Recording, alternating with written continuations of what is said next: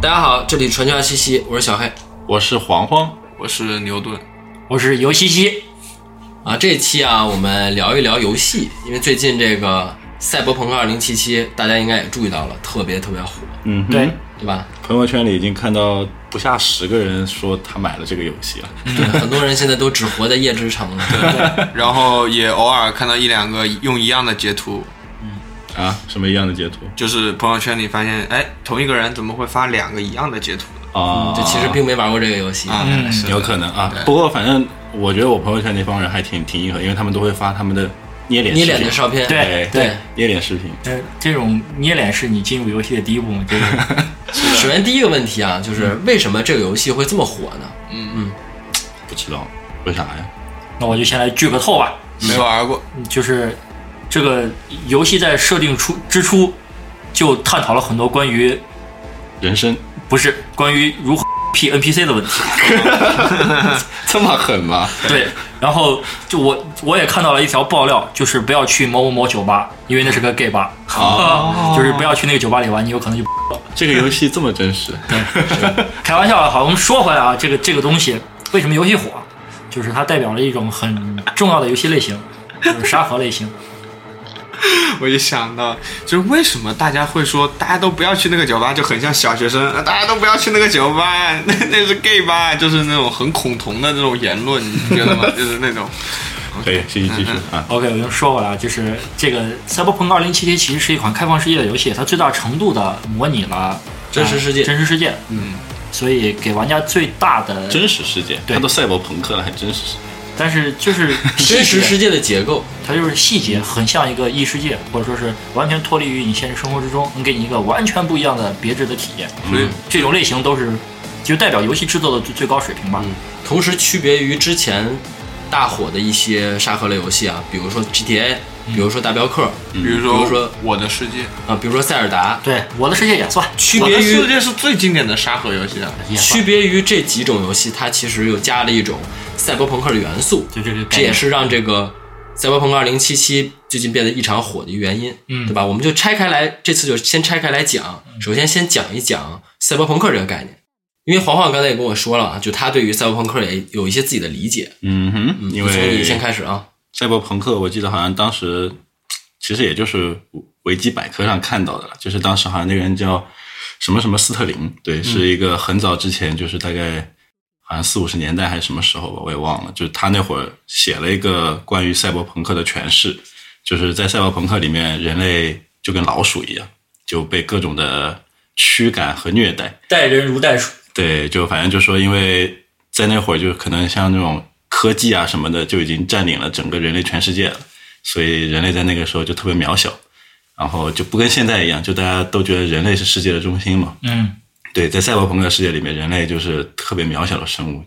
对，就顺着黄黄这个话，那呃，因为不管是什么类型嘛，那最后啊他落脚的还是人嘛。那人人类既然处在这样一个状态下，那一定就涉及到人类的反抗，就是人类是怎么去跟机器社世界进行反抗的。嗯，那肯定的，被都被虐待了呀。对 对，所以说，那那我不可能说是在赛博朋克世界里，我的主角是一个机器人，或者是怎么样，那大概还是一个人类。那基本上，赛博朋克的作品也好，或者是游戏，其实也是一个作品嘛。那其实讲的也是这个人类怎么在这种环境下去审视自己，怎么去反抗这个机械世界。反叛，对，反叛。西西呢？对于这个，要不你先说吧，我我这个就很很简单，那你就说你简单的，就是说白了就六个字儿，嗯那个叫高科技低生活。嗯，科技发展的贼牛逼啊、你知道吗？嗯上来飞天遁地，人们脑子里面只植入芯片了，那、有可能在街边捡垃圾吃，就就就就这种感觉，嗯，那么然后它其实我觉得它就是赛博朋克，就是给人感觉有有一点点，因为它最早我我知道是出现在科幻电影这个概念里面，嗯，它就是有一点魔幻的感觉在在里面，就是那种高科技低生活这种东西的反差，嗯就是一种赛博朋朋克的精神的体现嘛，在我看来是是是这种东西，嗯，我是就我就说这么多，就是它就说明，就好比现在我们都觉得高科技能够给我们带来幸福，对。但其实它描绘的就是高科技之后，人类其实很惨。对，就有点它是因为高科技让人类更加两极分化了，就所谓那嗯些低生活是大部分人低生活，但是一些顶尖的掌握着科技的那些人类，他就会生活的很好。不是，它这种赛博朋克到最后发展有可能是一种那种后启示录的那那种概念，就启示录这个这个东西，啊 OK，就后启示生录。化危机， 对对对，就就就很多那种科幻电影里面喜欢用这种设定，就是那科科技高度发展，那其实人类自然会落入到一种非常落后的是生存状态。你看像那个什么《疯狂的麦克斯》啊什么之之类，这这种啊这种设定的宇宇嗯宙荒土、对宇宇宙观念，其实都跟这有有点相似，在我看来废，土，嗯，嗯，就这种。很因为我深们刚才也简单聊了一下，就是对于这种，因为这是一种风格嘛，赛博朋克不光是一种游戏的风格，也是一种视觉的风格，也是一种美术的风格。嗯，就是我觉得这个是它火的一个原因。我们刚才也简单提到了，它火的另外一个原因是，呃，沙盒游戏，它这个游戏的一个本质、玩法。刻哦，你说二零七七是吧？对，二零七七，嗯，OK，对，那我们现在就要聊回到这个我们今天的第一个话题啊，就是这个游戏的类型，包括玩家的类型。啊，赛博朋克的玩家类型，对我们赛博朋克是有一个固定的群体对，就是玩它家类型会的，嗯会更倾向于一种玩家类型，但是我们先把这个大的给大家说一下，嗯就是玩家现在目前来看，根据一个某英国学者啊、定了一种呃很粗略的分分分类方式，嗯，就是可能游戏设计会更多参考这种，就是有分为大类分为四种，可以，你前面那个就任何话前面加个某某什么学者，就显得特别特特别的我们毕竟有一点科普项，对吧？ 我们有一点科普项，对。可以。这个首先第一个就是它里面叫梅花，就是代表杀手类型。梅花，啊嗯，杀手类型，就是这个东西说起来很复杂，但我就简单跟大家归述一下，就是就是把自己的快乐建立在别人痛苦之上的一种类型，他们更强调竞技性。我们可格以斗举一些游游戏的类型，嗯就比如说街霸，嗯对吧？属于吧 CSGO， CSGO，嗯而且这个类型现在在游戏行场景中占的比重非常大，嗯就这种电竞类的东什西么。刺客信条这种，嗯刺客信条完全不属于是，完全不不是属于。那他这种它就是基本上还是集中在 PVP 啊就是玩家对玩家。就比如说现在撸啊撸，嗯包括王者荣耀，就是我说电竞吧，啊，对，这些都属于杀手型的游如戏，果杀手如果类是杀手类型。对，电竞迷，竞技性很强的那种游戏，对嗯，对，就是他一定是我要打败你，我输了，我要变得更好，我要再次打败你，就就是这种勇于跟人之间的博弈。啊，对，，包括其实打牌、下棋，都是一种类型。博弈嘛，嗯，对，嗯，博弈，就嗯把我的快乐建立在另外一个人的痛苦之上。对，就是我我的理解就就是这我样。输了我也很快乐，我你输的说心服口服，不是你输了，因为你是抖 M 呀，是吧？输的心服口服，对，然后这是其中很重要的一个类型啊。嗯第二个就是成就型，啊 OK，成就型是我觉得就是所谓意义上那种硬核玩家， ，OK，就是这种血缘能打十五周目、二十周目、三十周目大有人在，就他只玩这一个游戏或者这一类型的游戏，嗯他就是要他对游戏的理解是他跟游戏设计者之间的博弈。啊，什么意思？就是这种有一些线性的游戏啊，或者是那种设计好的游戏关卡，然后它的乐趣在于，哦，你出了这个难题 puzzle 给我，我解哈谜，走给你，对，哦有啊，我解谜，嗯，然后我的成就在于我收集里面你所有东西，我藏到里面你隐藏的所有点，你这个不就是头号玩家吗？对， 就就类似于这种，就是我要在你这个游戏规则跟体制内做到最好。然嗯，后包括你看，从 P P S 四时代就开始做那个 P S 索尼自己做那个白白金挑挑战杯的那个东西，嗯哼，对就啊，就对啊就就是这种机制，是我那个，我记得那个特别深刻，就是我有次玩那个 NBA 二 K，嗯，然后我那回就是在场上大概投了五个完美出手，嗯然后他给我达到的成就是绿了，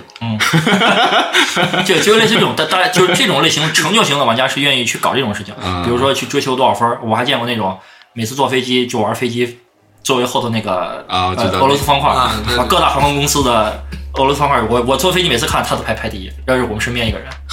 这么狠，你你身边一个人，咱们身边人共同认识的一个人，他坐飞机就玩俄罗斯方块，啊，俄罗斯方块玩巨屌，包括这种这种类型的玩家会玩的典型的游戏，包括有一个叫那个大锤啊，对，啊，啊，大家应该都有印象，就是一个人叫坐在缸里，什么本缸尼中人，什么本尼特巴巴巴什么那么那那那那个人的一个什什么什么，就叫个这名，然后普遍这就叫大锤啊，就是折磨了一一众主播啊，但这个游戏有点儿有有一阵子了，有一阵子了，有一听阵子到了，嗯，嗯，之前卢老爷还挺爱玩的，反正嗯，玩游戏要笑嘛。嗯，有有呃是这玩游戏要笑这句话 就是银子变身超级赛亚人，对对对，这也就是是滚出我的电脑，滚出我电脑，滚出我电脑，我就把它删了，对对对对对，就就这种，它就属属于这种成就型，你最后要达到删减聊聊天室，能留言，然后接不下来仅是要通关，我还得用最低的时间去通关。哦，对，这他又说到这种里面演化出来一个类型，就是速通型玩家，嗯玩什么游戏都有速通。就那个大锤，现在我看这之前上一次看到就是那速通时间四四十八秒多，四十八秒，嗯，那个我看还挺多关的呀。不是，它是一个垂直往上的图，啊然后那个人就就一停的在不停的拿那个鼠标在那转，突突突突突突，一会儿就上去了，四十八秒搞定靠。就是你每一个卡住的点，用多大力度、多大角度，它全部都已经练了几几亿遍算好了。对，说回来，我觉得咱们里面，嗯，咱们四个里面啊，西西就属于典型的，在咱们里面啊是成就人人格。我就拿一个游戏来说，就比如塞尔达，嗯，对吧？我是那种，我说实话，我连公主都没救，嗯到现 在我公主都没救。但是呢，因为你喜欢米法，很多人呢，塞尔达这个游戏啊，就是从剧情的结束是救完公主，嗯对吧？我说的某种意义上没错，对吧？很多人可能玩到这儿就结束了，嗯。但是像西西呢，他就会追求地图探探索率， 跟公主生孩子， 这个对呃有没有这个操 作？那个我来我来说一下这个关于我跟塞尔达这个这个问题啊，就是他这个正好说错了。啊，这个我对塞尔达就是它底下右地图右下角一周目通关之后会显示你的游戏完成度，嗯从百分之几到百分之一百。嗯然后呢，我是追求那个完游戏完成度百分之一百，嗯，我是弄弄这个，就包括九百个雅哈找齐，一百二十个神神庙解锁，这就属于成就啊！不是成就。它它这个东西其实刚好有一点点偏差，就是它其实是属于探索型， OK，嗯，这个是探索型，这个这个就是我们今天刚刚提到的二零七七的它的游戏类型，它其实是通过让你引导你去探索更多的东西， OK，去完成整个有游戏的覆盖，而不是一个成成就。成就是哪种？就比如说，就是当然塞尔达里面也有类似于成就系统，比如说它里面所有的怪，比如说四十多只人马，然后那个三只那种鲨鱼，对吧？都就是你要都杀一遍，它会给你个奖章，这个属属于那种。就成就型，但是你是要想体验游戏最完整的内容，那这个是其实属于探索型。 OK，所以我所以就是成就可能更追求的是个排名，或者说对分儿，分儿啊，或对，者就分儿，或者一个勋章啊，对吧啊？就是这这这种东西。但是探索就是我是真真真实地的，我要在这个世界里面感受到一种这个世界带给我的反馈，嗯，我的机制，我要把它都都都弄出来。进去了。对，所以进进去说了。我觉得我就是林克啊，帽子啊帽子可能不能是绿的啊。所以说，探索型就是第三种对，游就是戏我的。类型。对，也是包括咱们今天说到的赛博赛博朋克二零七七，它也是典型的这种游戏。对，这也是我为什么就是我更提倡的游戏设计理念就就在这儿。对，因为很多玩家嗯他玩这个游戏，他觉得有意思啊，包括沙盒游戏，嗯就是因为你能在这个游戏里面最大程度上跟有很多种可能，你可以跟各种 NPC 进行交互交流，对对嗯吧？你也可以脱离一些主线，就像你刚才说的，对去脱衣舞厅，那 GTA 一样，对吧？嗯哼，就是就是我认为就是这个游游戏设计的最高理念就是，如果你有一天可以完全脱离现实，而把自己所有的寄托，除了你物理上的呃的这种交换啊，比如说吃吃饭拉屎之类的， 就是把其他所有的东西全部投入在一个游戏的世界里，就是我认为游戏设计的最高标准，嗯，嗯就是就是集大成，你就能做到这个程度就就可以了。头号玩家，对对对，头脑压 还力是头号玩家。嗯我看来这么看来，头号玩家是个好好厉害的概哎呀，念。那个头那个电影前半个小时光在那数彩蛋，就是把人数的就开心的不行，我最后在那打来打去，我都有点不想看。可以， OK，那就回归咱们最后一种类型，嗯，最后一个也是一个非常大类，而且是我觉得可能现在是整个游戏它的整体的轻量化的发展趋势，就是那种社交型玩家。嗯，social 型，对，就是这种类型的游戏。举个最简单的，就拿这种电脑游戏来说，就是 M M M O R P G，嗯哼，就是这种类似于《魔兽世界》啊之类 的这种，嗯包括其实《怪物猎人也》也有一点，嗯就这种游戏，但凡玩儿就是一千个小时起步，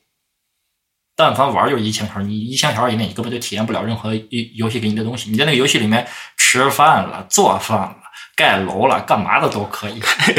然后你可以跟各种各样的人社交，最重要是他要建立一个工会、一个 group、一个哦 OK， club，那你可以跟任任何一个全全世界各地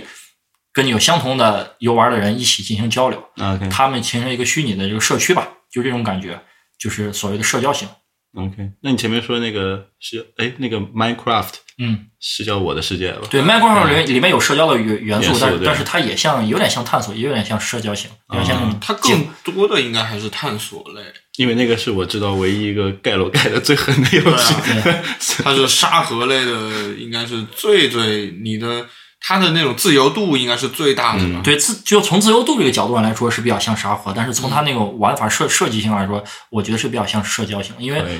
你看，其实 Minecraft 你你们有玩 MC 吗？嗯，就玩了一会儿，只是看别人玩过，我是都是小孩儿，都是啊都是小孩儿，都是小学生，就也可能国内的小孩还少，主要是国外的小孩多，他们就是可能在上面交流寒假作业、暑假作业啊什么之类的，啊，就形成了一个他们的，或者氛围，或者在上面早恋，就就就是那种你看，就是有我有有那个电影，就是那个戴个宇航宇航头盔上学的那个《奇迹男孩》那个电啊影，奇迹男孩对嗯，那个小孩他就是他他玩这个，对对对，他跟他的 homie 闹闹掰了，就在 M 麦麦克风上相互道歉，给你盖个城堡嗯什么的。我外甥确实玩，现在确实 是玩 MC 的人只知道 MC，认为啥都是垃圾，因为他们觉得 MC 里什么都能干。你讲讲道理，你自己在 MC 里画个塞尔达，你也可以，对对不对？所以你觉得好比像这种，嗯，更接近真实世界，因为探索嘛，就是好比就跟你平时生活一样，你都不知道你明天会碰到什么东西，嗯这种感觉，嗯，对不对？那你觉得这种游戏是我觉得人类文明进步的阶梯。自 己为啥呀？六万年前，由于由于我们的黑猩猩这个祖先啊，觉得树上待的有点烦，非要去草里面看看，嗯所以我们演化出了直立行走。嗯，OK，然后五百年前，哥伦布就觉得海的那头是什么，然后就决定了用了指南针造船术发现了新大陆。嗯然后这个东西就是人类的好奇心所驱使导致的。嗯，这人类的好奇心呢是写在 DNA 里的，所以这种东西是，这是我觉得真理，对它，它就是符合人性最本质的规律。有可能我们没有这个社会，嗯然后我们没有这么多礼仪规矩，嗯，我们都有可能发展出来这种类型的东西， OK，就是很很本质，很很很很归于人的本质，嗯在我看来。或者就是有些人还真的就把自己对于现实生活的寄托就放里面，就跟对，前因面因说为的，嗯，嗯因为所以对吧我是觉得从一个发展的角度上来说，就包括我对游戏的观念跟理解，嗯我都是认为这种东西是代表的最好的 点。而且我觉得这种类型游戏啊，就是以《赛博朋克2077》为代表的这种沙盒游戏，嗯，它很突出的一个点就是对我来说啊，就是沉浸式，嗯，对吧？因为就像刚才咱们说的是嘛，就是你做的很多事儿是接近于现实世界的，嗯你做的很多交互是接近于现实世界的，嗯，对吧？花掉了时间也接近于现实世界，对，就是像我刚才说的那个问题，就是所以这类型现在对这类型游戏对我造成的一个阻碍，说，呃，是我不是不爱玩这种类型的游戏，嗯，是我不敢玩这类的游戏，因为一玩你就失业了。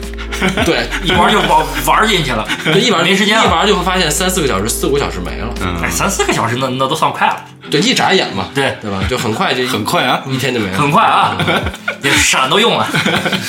你要说时间长，我记得我之前玩过文明嘛，啊，那那也是，那是一眨眼天就亮了。 每次真的是玩那个，因为那个游戏会让你有种停不下来，因为你掌握着你这个部落的生死存亡和科技进步，然后嗯一个人要考虑的事儿太多了。对你还得考虑科技教育啊啊，还得，攀攀科技树，树，搞搞搞社交，对不对？呀太多事情要要要处理了。对，我觉得这种类型的游戏，就这些游戏啊，其中的一个共性就是，它是一个好像是一条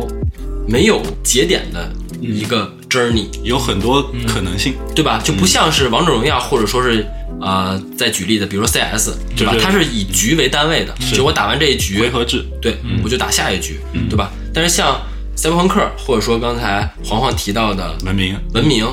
它其实不是以牌儿来去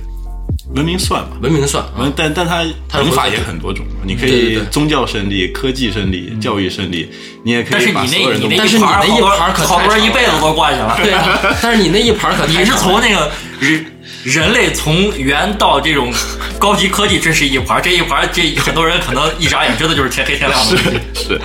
对，传统意义上来说，我们认为游戏也是个艺术，这就广泛来说啊，这就官方其实已经认证了，就电子游戏就是第九艺术。嗯，第九艺术它的东西就是它叫什么来着？叫个什么？呃，操作与交互的艺术吧。就是有它有有个定前八艺术，比如说电影是什么视视听的艺术，然后什么什么就都都有个名儿，然后有游戏就是操作与交互的艺术，然后就是这种东西是艺术的进步，嗯就是以前你可能呃最早只只有字儿，到只有声音，到只有呃图像，就都慢慢进化到你可以去跟它交互，就代表我们的这种娱乐需求的一个提升吧。然后，所以探索类的这种游戏玩家所代表这种游戏类型是在推动游戏的艺术性的上限再往前走。嗯是是给我的是这样的观点，所以我认为能玩这种游戏的人当然是最牛逼的了。你们其他玩那种什么奇奇怪怪的东西的人，就没有这种就没有抓住游游戏的核心跟本质嘛，对不可以对？啊，就开始就开始鄙视我们了。对对对，他就他就会有一点点歧视的性质在在在这个里嗯在这个里面，明白吧？嗯说到这儿了，那就说说这个游戏玩家群体中这个鄙视的现象，好不好？ 嗯歧视链，歧歧视链，对，它有有一条链嗯，啊，但是这个链是一个，哎，不是个闭环，就稍微有点可惜不啊。是个闭 环，然后就就很多鄙视链是个闭环， 对确实是。但他但他这个鄙视链不是闭环，就是到底的那个被鄙视的，那就确实被鄙视，没有一一点脾气就啊没。有一点反抗之力。对对对，啊，嗯那我们就先从最底部说呗。最我最们还是从第要从最从最最顶部开始说吧，因为刚才对嗯对探索类不是从顶部这个角度切下来的嘛，对吧？我们先从最顶部说，嗯，最顶部说肯定是最顶部说你们这些玩儿拿电脑玩儿游戏的人都是垃圾，大师，这一点我是认可的。你虽然电说我是用电电脑脑玩儿，电脑是玩什么？对电电脑是个办公，对是生产力工具啊，对你拿它玩儿游戏多浪费啊！对你看苹果公司这点做的非常好，对嗯，哎，我的显卡就不兼容你带带很多游戏，你就不能玩游戏，对很多游戏玩不了，就是计算机就是用来计算的，对，是吧？ 对吧？游戏机就是用来游一戏的九四嘛。六年图灵发明计算机的时候啊，哪有游游戏这个破玩意儿？人家是为了，人家是为了阻止二战继续，人家是为了世界和平，人家是为了提高工作效率，对，是吧？嗯，你们拿现在都拿拿着电脑来玩游戏，嗯，打 CSGO，打撸啊撸，对是不是？就是不纯粹，不纯不粹，存在，是教训的是啊，教训的是该玩游戏就是玩游戏，这个东西就是专门为玩游戏而生的。所以我现在应该去回去买个红白机。嗯， 啊，你可能还真买不了红白机，这玩意儿停产多少年了？嗯 就是就是说白了，就是红白机所代表的主机游戏，嗯这个就是这个站在鄙视链最顶的，他看谁都都鄙视。嗯，是你们你们就就就就我刚说那点儿，你们玩游戏的都不纯粹，嗯，就把你们所有人都鄙视了。让游戏回归游戏哎哎这本里身。面有没有小鄙视链的？有比如说主机、有 PS 五、Switch、Xbox，就是这个所谓的这个放之四海皆准的御三家理论啊。嗯， Nintendo，嗯对，就是其实先给大家区别一个概念，这御三家啊，有有时候不是 三家，嗯嗯就四大天王时常是五 个人，就这这个东西大家一定要一定要了解。就是一会儿我我说御三家，我说出第四个，大家千万不要诧异。 OK 啊就是御三家永远都是四个，嗯呃，四天王永远是五个人， 这个七匹狼永远是八个人，好吧？你的数学真 好。我们先把这个概念先给它立住。嗯你先说御三家是怎么回事？御三家其实它最早御三家是，嗯，任天堂、世嘉和索尼。嗯嗯嗯嗯，然后呢，后来世嘉被索尼踢死之后呢，就变成了微软进场，就变成微软、任天堂和索尼。是哼，的？哇啊，那这个还是不得不佩服一下日本人，太厉害了。啊跟日本人有什么关系？任天堂、世嘉、索尼都是日本的呀。哦，对，呃就最早一开始他们对啊都是日本的公司，啊但其实索尼就很大程度上不是很能代表日本游戏了，日本那些理念，这个有机会再细聊吧。呃，然后我们就说这三家之间相互之间的鄙视问题。嗯，那个任天堂的粉丝啊，被俗称为“任豚”，那就是什么臀？任豚，哪个臀哪个臀？豚就是那个原来那个猪的那个词儿。啊？啊， OK 然后 OK，就部落猪呗。 对对对，部落猪联盟狗，联盟狗，任豚锁狗 啊，相相互之间就是就是任天堂鄙视那两家的逻辑是，嗯，我认游戏性最高啊，嗯好吧，是是是，你们其他的那些都游戏性都不行，你看我这游戏那塞尔达一打开屏幕，那个游戏性都快溢出 来了，对不对？哎，对不对？然后索尼鄙视这个呃那两家的是，你们独占没有多。呃，所有好游戏我们平台上都有，啊 OK，嗯然后，然后你们任天堂，你这什么垃圾画质，啊，嗯对不对？是这都四 K 了，你再给我搞幺零八八零 P 在这儿说话呢？对嗯然后档次不够，档次不够，然后那个微软微软是相对来说比较有点像，在我看有点像那种科技控，嗯，科技控就是微软那个上一代有个精英手柄，你们知道吗？啊，我知道那个，就是嗯就是美军在做实际的军事操作的时候用的就是微软的精英手柄， OK，他们的他们的手柄很多里面细节设计就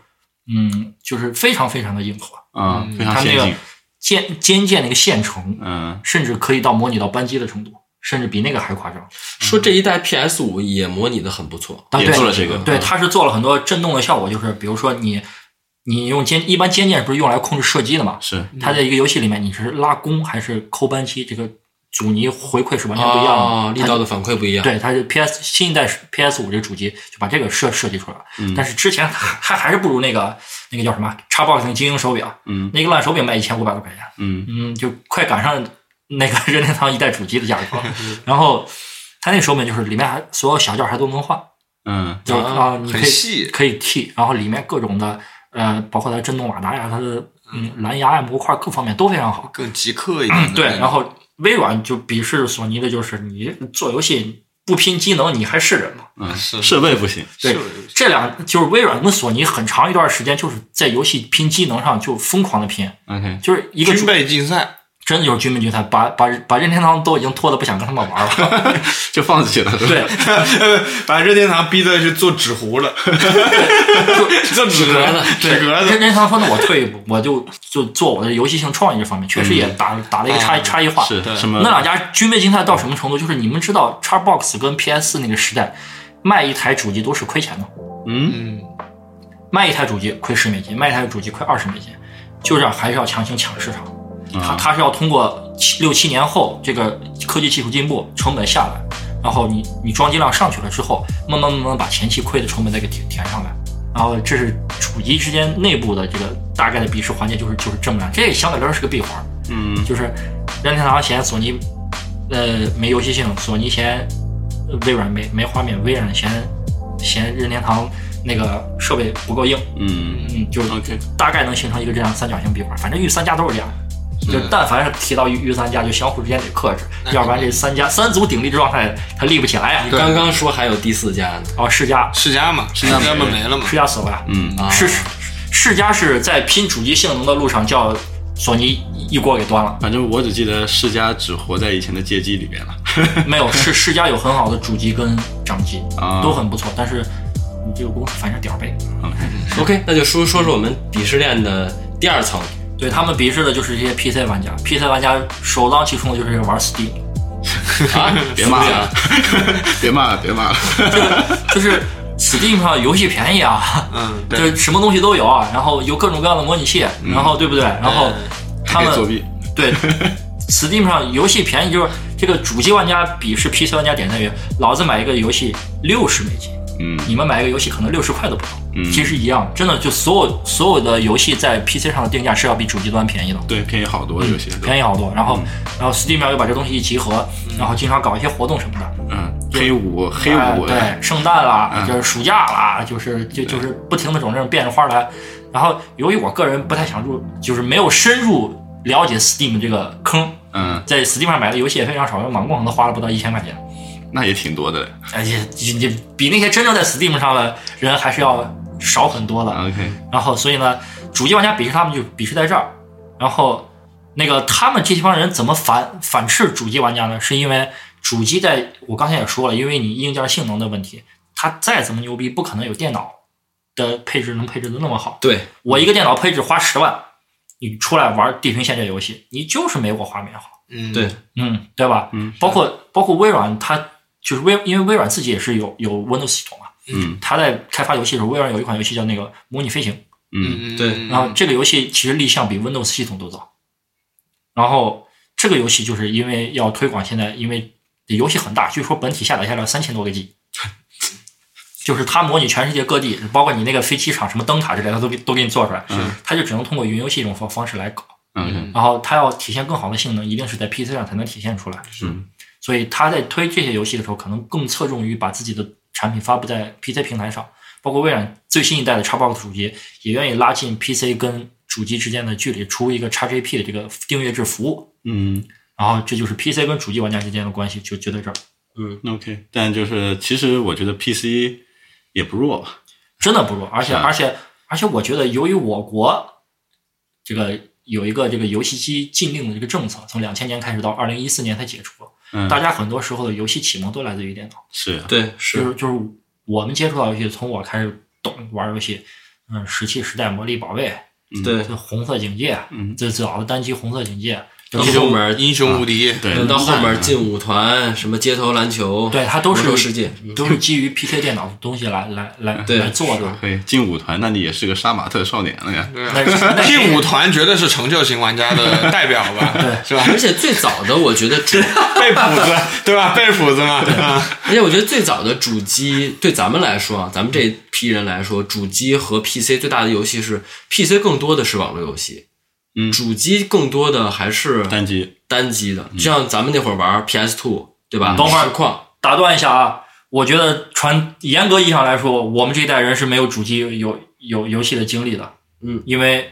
讲道理，从 FC 时代算是主机的开篇嘛。嗯，我们玩的一个东西叫做小霸王切罗无穷偶，对啊，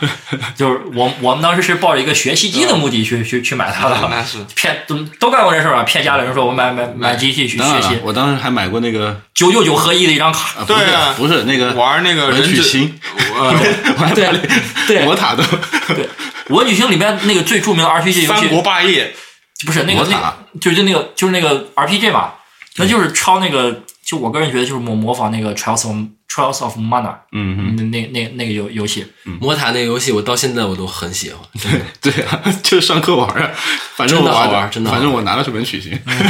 对，就是就是说回来就是我我们的这个，其实很多程度上 PC 算是我们的一个主机，嗯，嗯，它可能算是是御三家的第 四家，是是对于中国呃玩家来说，大概就是这么一种一一种类型。所嗯以再聊回一个点啊，就是咱们今天说的这个这款游戏《赛博朋克》，嗯对吧？那其实无论是在 PC 端还是现在也已经发售的一些主机端，次世代主机上，对，嗯其实都属于一个咱们的鄙视链的顶端了，对嗯吧？就现在大家其实看朋友圈里有人 PO，上端啊，对他自己心里已经觉得自己是精英了，是必大概必须是的就是这个嗯感觉了而且啊好多人都是带着 PS 五一起 PO 的，人上人了，人上人 了，那真的是真的人是上人了嗯，是哎，说到这个次世代主机发售、游戏机发售的事儿，我就想给大家讲一个有意思的小小东西吧。你说就是前一段时间，英国亚马逊大面积的出现了这个就是乌龙事件，哦，就是是游戏的问题是吧？不是，是，就是你从亚马逊官网上订这个 PS 五主机，然后结果快递到你家，发现是一个价值同等的空气炸锅。 我操，这个炸锅好厉害啊！ 这么贵吗？然后空气炸锅很贵的，因为那是个吗高科技啊，不放油啊，健康环保。所以说没有人偷电脑，别人偷的是主机嘛，对对吧？电脑就没有这个问题，就啊，这一时代主机发售，由于抢的，因为今年有疫情的原因，本身产能也不足，然后抢的就比较厉害，嗯所以这种朋友圈或者干嘛，你们看到秀这种主机秀游戏的啊，其实是可以理解。真的对你现在秀的好是啊贵的那个，是都是加价买的嘛对，啊他自己心里也知道是在顶点买的，都得对吧嗯六？七千块钱，肯定是一每天都想往下跌的。但是反正最近价格一直在回落吧，就是到明年三四月份就会好。我觉得就像是疫情最严重的时候，有有些人在这朋友圈里剖健身环，嗯，对吧？一个道理，一个道理我就是在顶点买，一嗯，千多块钱，嗯对四五百的游戏就我就一千六买，对，对啊就是说回这个鄙视链问题，就是你看主机玩家是会花这么大的价格跟代价去玩一个游游戏的，你们 PC 玩家就是无所谓了，因为 PC 玩家有电脑，反正已经有了，对不对？然后对我买那个《赛博朋克》这个游戏，大不了数字版其实是不存在溢价的问题嘛，对不对？它标多钱我就多钱买，这波兰蠢驴定定价又非常的良心，就是 C C D P R 就是二零七七的这个游戏工工作室，波兰的一家公司，然后他们定价又很良心，所以他们就不存在这个问题。 OK，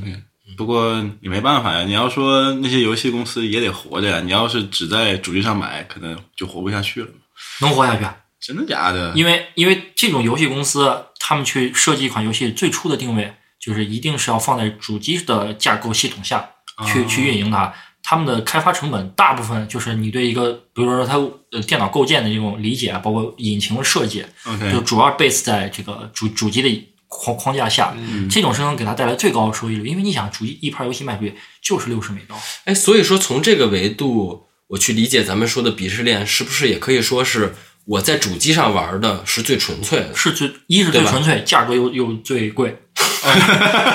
然后然后有可能就是因为包括你游戏里面很多设计、操作、交互，其实也是基于它的手柄和那个 OK，画面。 OK 震动的对震感嘛。对你如果是用鼠标和那个键盘的话，对你是肯定是是没有的，嗯，所以呃，而且主机现在是由于进入互联网时代了之后，慢慢有很多关于社交化的东西在，你你 PS 也可以加好友，也能聊天，对吧？嗯，但是嗯，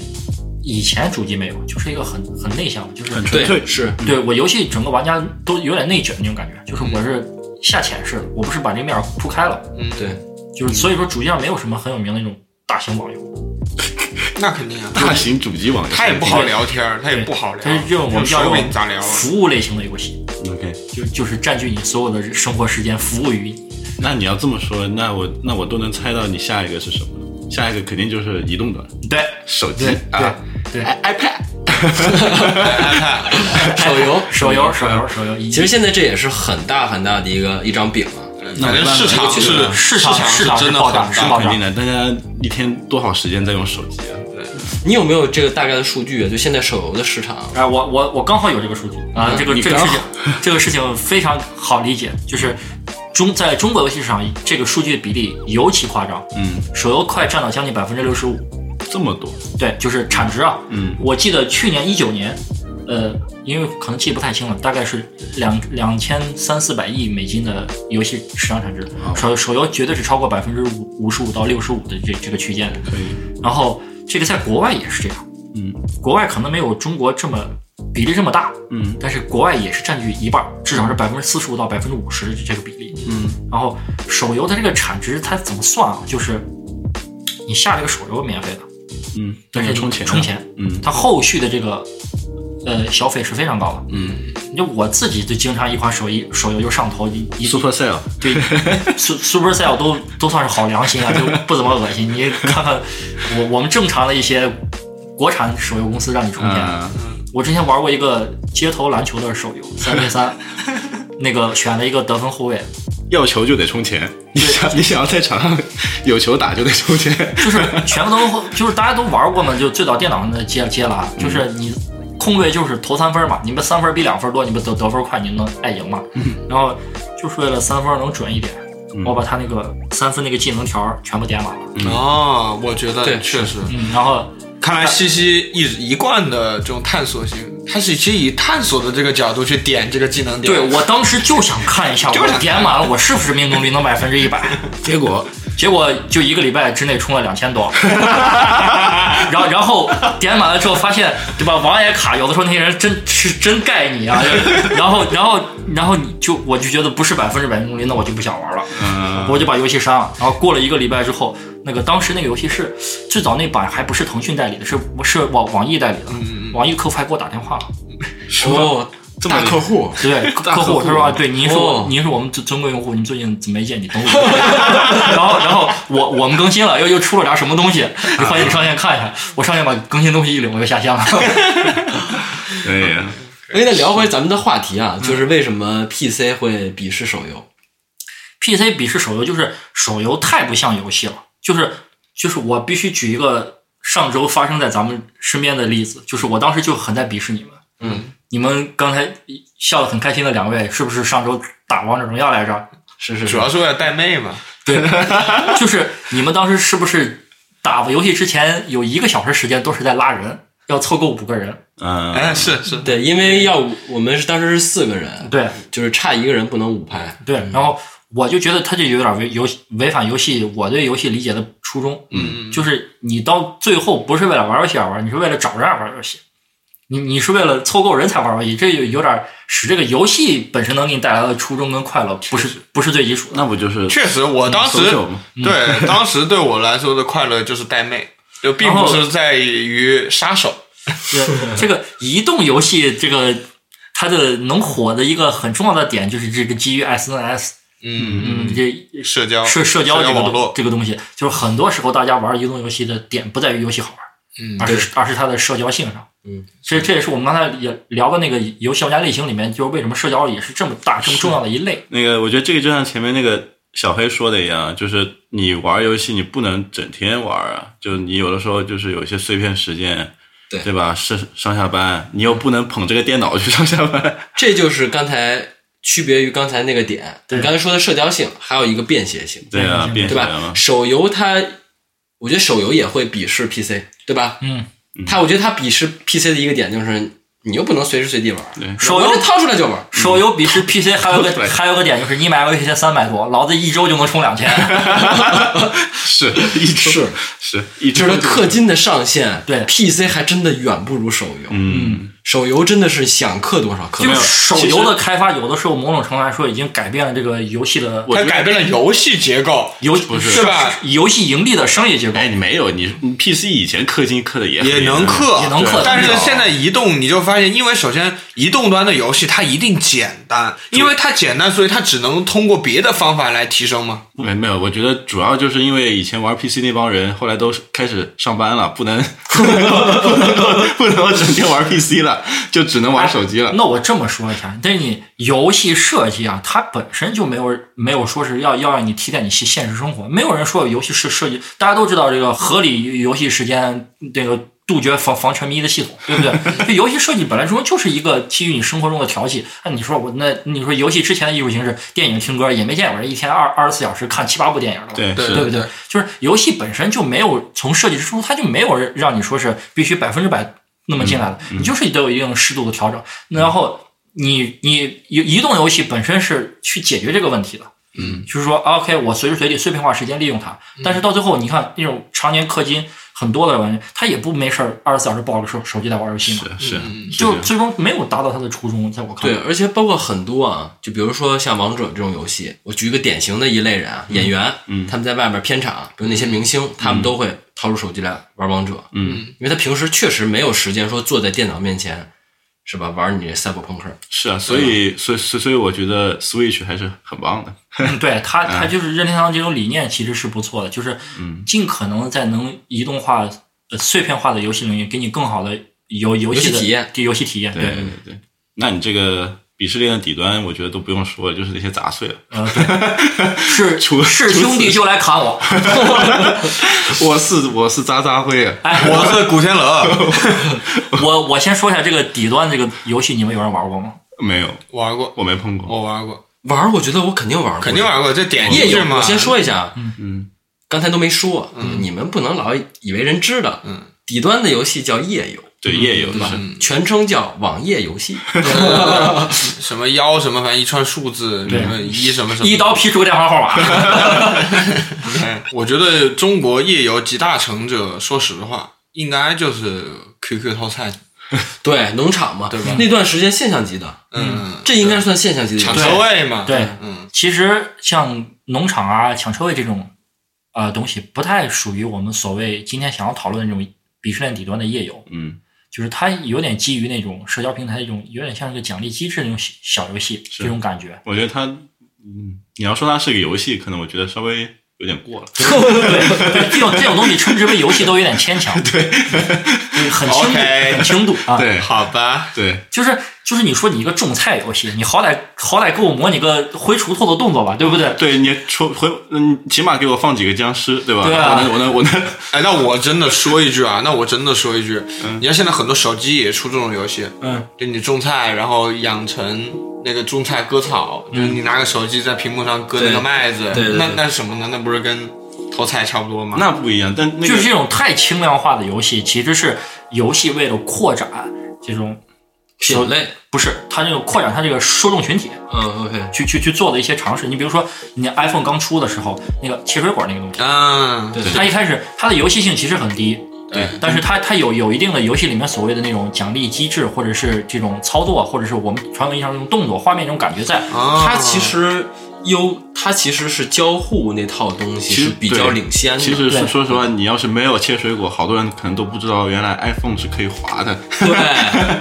但再要说一点啊、i p h o n e 这些包括所谓移动端这种触摸屏交互体验的这种游戏设计理念，嗯，全部来源于任天堂的 NDS。嗯，是是是，再再吹一下你的任天堂啊，不是吹啊，就是就是就是因为手机游戏其实取代的是原来的掌机市场，是嗯， 对，就就是包括所谓的掌掌机，当时其实说白了就是两家在做，嗯，就是任天堂跟索尼，索尼 PSP，任天堂从呃任天堂更早，从 Game Boy，根从本从 Game Gear 开始，那一九八零年那个更早了，那那不算，就是从 Game Boy 这这一路过来，就是它取代是是这个市场，因为这个时候你要说，那我们把移动游戏单独劈开，嗯呃，放在非这种主机游游戏、非移动游游戏这个角度来说，那么移动游戏继承的是哪种？就是它的鄙视链上端是原来的掌机，嗯，掌机鄙视的是游移动游戏，是然后这个鄙视链的闭环有点像主机鄙鄙视 PC 一个道理，就是你手机其实不是一个纯的游戏机，嗯，你是一个、呃、综合嗯性对，你说也是个生产工具嘛，哦对不对？ 是这样，我去， 我觉得话题收收回来啊，就是我觉得很多玩手游的鄙视页游的，他的观点可能说是，我都觉得你玩的根本不是个游戏，对吧？就之前咱们说的一些鄙视链，手游啊、PC 啊，然后主机啊，就大家最起码都觉得玩的还是个游戏，对 对 对，对吧？到鄙视链最后一层对，我鄙视你是因为我觉得你那不是压根儿就不是个游戏，对对，但是我又听说一些故事呢，就说是玩这些页游的，因为你知道页游是很赚钱的，对就因为它制作成本、开发成本极低，运营成本，嗯，其实运营成本是挺高的，嗯，就是因为它做服务器广告啊，找代言人因是为吧？要因为要找他大杂他烩嘛，对他们应该页游唯一做的一个对游戏的贡献，就是在游戏的宣发推广上的重视程度，啊，有可能。对，这推动了游游戏厂商去重视这这一环节的东西。而且你看这些代言人的选择，你就能明显的嗯很感感受受不对，你就能明显的感受到这帮页游是服务给谁的。嗯你就看这帮代言人，你就知道了。服务给古古瓦仔啊，有一些大 老板真的就是，比如二三线，嗯啊我，我来给你模拟一下这个页游的场景，嗯，就是他们刚才小黑也说了。这个我甚至手游都不觉得你玩页游人玩的是款游游戏，嗯，那么真正玩页游人是是哪种类型的呢？是我一个亲身的经历，虽然我自己也玩儿，嗯一会儿再给你讲为什么我觉得它不是个游戏。我先跟你说这个场景，就是我之前有一次去一个基金公司买期货，哇哦，嗯然好高后端，然后呢，那个他我带我那个客户，他就是，呃，不是，我是他那客户带我那个经经经理人，就是，嗯呃，就是手下可能经常就是看盘操作，啊就一秒钟几十万上下的那华个。尔街之狼，对对对。嗯然后他一进办公室，早上你盘九九点开，嗯他就九点才上班，上班之后盘看一下，挂挂在那儿，嗯然后打开了页游，嗯嗯嗯然后也是一早上很快的时间之内就冲掉了大概小一万块钱，哇哦，真的嗯，很牛逼的这。么厉害，对，对，然后充完了之后他也不玩儿，嗯就是现在我来给你解释为什么，就是我很好奇，我也去玩了页游，我就告诉你这个东西为什么不像游戏，嗯就是页游已经傻瓜到什么地步，嗯，你把那个网页打开，他就能玩儿，你就 你就可以不用管了， 你就可以不用管。我告诉你这个东西有多夸张，嗯就是你甚至连注册都不用注册，嗯就是我当时开一款页游，我名字叫一二三，嗯，这个这个用户居然没有被注册过，这个用户名我居然就进去了，我甚至都不记得我当时输输没输过密码。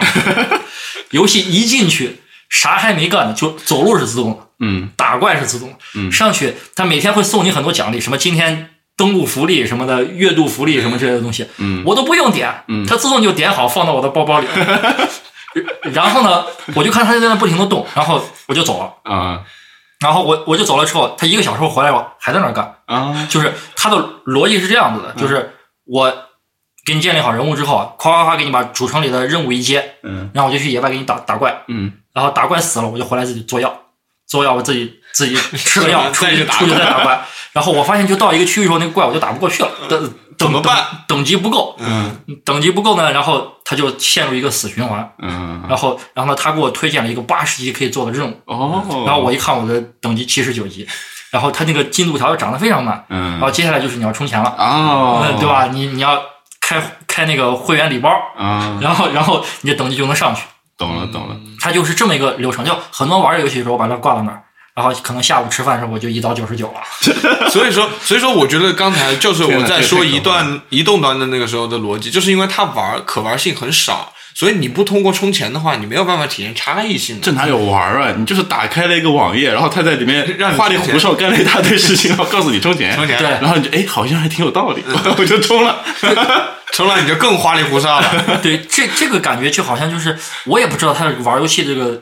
乐趣点在哪儿，嗯就是就不知道为什么要玩玩游戏。 ，OK，然后那那个我那个基基金经理，他他他他就是他就每天因为也没真的是没有事情做，那个盘啊，大概率不以他个人意志而改编的。那那当然了呀。对，就是他也他也不是那种，就是有那种手上经常带那种几千万几亿那种大客户，嗯他就是小的散户居多。嗯然后呢，所以呢，散户的事儿一般也不会没事儿就来找他，嗯他就偶尔有人来办了，我就处理一下；没人来办，我其实就上午看着我的页游页页面，嗯下午说是见客户出去喝个茶就留个话。而且我觉得还有一个场景啊，就是区别这个页游跟手游的，嗯就是手机啊，现在你把这屏幕一横过来，嗯傻傻傻逼都知道你玩游戏呢，对，真的，真的。但是你页游呢太对了页游不会，嗯，页游比如说我是一个，我随便说啊，我是4 S 店的，嗯对吧？我不可能拿着横着那儿玩游戏，嗯企业形象不好，对对吧？那我如果在电脑前面儿，我点点鼠标，啊，嗯你又看不见我屏幕，或者说可以啊啊，比如银行柜员儿，明白当然我知道他们不会啊对对对，但是就坐电，你又看不见他屏幕，嗯那这时候我只能玩玩页游。我懂对了，所以我但现是在有有有受众我有现在受众我的现在只要去柜台 办业务的时候，其实他们根本就没有对，在给帮你我输办业务钱什么的都是自动的，啊其实他那点都是 都是在一刀九十九。 对，可以，然后包括像什么，好比你街边看到那个什么“自如我爱我家”里的员工，嗯所有人整整齐 齐的坐着对着个电脑，其实都是在玩夜游。都是在师兄弟来砍我。然后说，哎，说到这儿，我稍微差远一点，就是如果大家不想玩夜游怎么样呢？推荐大家，大家可以用 GBA 模拟器，这个是我平常的解决方案，因为我 get 不到夜游的点，但是我就会下 GBA 模拟器你，想好了吗？你咱们的节目，你的老板可能会听。啊剪掉啊，剪掉，啊，整段垮掉。剪掉，剪掉，剪掉，剪掉，啊，对啊就包括页页游这种生，但是页页游现在其实就是把它放到鄙视链最底端，还有原因就是它这种东西其实已已经名存实亡了。嗯，它这种不管是从它的这种工作形嗯式周期，包括它这种赚钱盈利的模式，包括它它给人的一种就是游戏体验的东西，因为再再怎么样，就是你我一天充一万，连充一个月三十万充进去，它能给你带来的反馈太少，对，就是没有它反馈啊，他对哪有啥反他馈？就玩不下去了。嗯所以页游其实现在就是就就我看这个中国游戏市场报告，就常年是百分之十以上的这个市市市市场跌破率，现在可能在我国两千多亿的游游戏市场里，可能就占到几十个亿，嗯，这这这个比还有几十个亿。对，哎但是我我觉得像这种但夜是已游，经挺挺少了，说实话啊，我这种夜游估计很多都跟黑产有关系。啊，对，也有可能，也有可能。然后说回到小辉刚才提的很重要一个点，就是这种东西为什么它存在？我觉得因为它有很良好的受众，嗯就是有人他真的只能这样子去玩游戏。就是我还看过更极端的那种移动游戏，就是手机游戏，嗯就是这手机里养个宝宝，嗯抽个卡。然后为什么这种东西丝毫没有游戏乐趣，但是有人玩儿？嗯，就是我我见过的例子是哪种？就是就是那种清洁工人，或者是银行呃那个餐厅的端盘子的人，嗯，他们没有电脑，嗯也没有时间让他去网吧，嗯他们但是他们有手机，有智能手机，因为智能手机现在也蛮便宜的，嗯，然后就是他们有的时候，比如说下了班儿就能回到那种很小的那种七八人一间的那种宿舍里。嗯对他们来说，我这里面今天抽出来有个紫色的卡，我这里面有一个宝宝，还是我一个精神的寄托。那 OK，然后这个这个东西是是是使那种我们看那种很没有游游戏性的那种手机游戏，是还能存在的一些价值吧。 对，包括你都不要说页游了，你像阴阳师，嗯对吧？前两年很火的游戏，当然现在其实是用户也蛮多的啊。嗯它也比如打怪什么的，也你也能自动打，嗯对，对吧？其实它也不是说严格意义上来讲，它也不是一个呃游戏性很高的一个行为，对或者说一种模式，嗯，对吧？但是它其实服务的就是说，变成一种寄托了。对服务的很多就是你确实是没时对间某操种作，特定对场吧？就像我们有一个朋友嘛，就陪老婆坐月子，嗯把两个把两个号打到打到顶了嘛，就陪老婆坐个月子嘛。是是，他没法打电脑嘛，其实他是一个很喜欢玩撸啊撸的人，嗯，所以这种哎，你说这种虽然是个鄙视链吧，但大家也都有自己的难处呀。对对，都有自己的安全都有自己的安全我觉得这个鄙视链可能某种意义上来说不是死的，就是大家可能会在这个链条上去游走，对对对吧？对我们对说这个鄙视链也是一个戏称，其实呃其实这个这个鄙视链还有一个最大的一环我没说， 啊就是那些不玩游戏的人，啊啊，对，这其实很关键。对看你们这些所有不管干啥的，对！OK，都是电子海洛因、 对对对对对精神鸦片。你们要去见杨杨教授的。对，你们都得雷电法师给你们行戒戒网瘾，嗯行，那今天这期的话题其实我们也聊得差不多了，我们就在回归一下啊，就是咱们最开始话题的起点，就是《赛博朋克2077》，嗯，就是大家会买这个游戏吗？你就会啊我肯定得问西西啊，你一个探索者，我会，必买啊！这个这个东西对啊已经我也会 on my list，我只是基于最近时间有一点点，你什么时候买啊？我去给你换上空气炸锅。 我等全世界没有空气炸锅 再买。啊，说回来，说认真的啊，因为你刚才也跟我我说了，嗯我我是肯定要买，而且而且我是基于我的这种硬核程度吧，就是我对游戏的理解和喜爱程度，我我会愿意在主机上买。然后，由于我也是一开始苦于这个订不到空气炸炸锅这个问题，所以没有第一时间入手次世代主机。嗯，嗯，然后呢，但是这个东西我可能，也许今年，呃，不是，也许来年有长假、有时间的时候，我可能会用完整的五六天、四五天的时间，一次性把这个游戏沉浸进去，好好玩一下。嗯，对，，明白。国庆七天乐对，都或者在是赛博朋克。或者春节我现在也是这么想之类的，的我春节可能会买，嗯 OK，因为现在确实是没时间。你说让我每天回来玩半小时一小时，我也不接客呀、对也不尽兴嘛嘛，嗯也不尽兴啊。好上吧？个我也得上个闹钟提醒自己是吧？嗯不能玩了，我觉得那也没啥意思。那我就反正像我就是春节一定会好好陪家人，我会。对，我也我也是，我也是，对我一定会让我的家人跟我一起玩赛博朋克。 那也可以。行，那这一期节目就先到这儿吧。然后还是说，呃，大家可以关注我们的节目，然后并在评论区呃给一些你们的建议和意见。然后我们现在的节目其实可以在苹果的播客，包括小宇宙，包括我们之前的荔枝和喜马拉雅，大家都可以听到听到。然后也欢迎大家去订阅我们的呃节目，嗯，各个渠道挑你喜欢的。 对你喜欢什么你就定什么，对吧？对啊我们最重要的是把这个内容带给你们。小礼物刷一刷，小宇宙没有小礼物。行，那我们就在赛博朋克里面，赛博朋克的世界里面再见吧。好好吧，好吧，大家赛博朋克见，二零七七年，好，拜拜，拜拜，拜拜拜拜。拜拜再见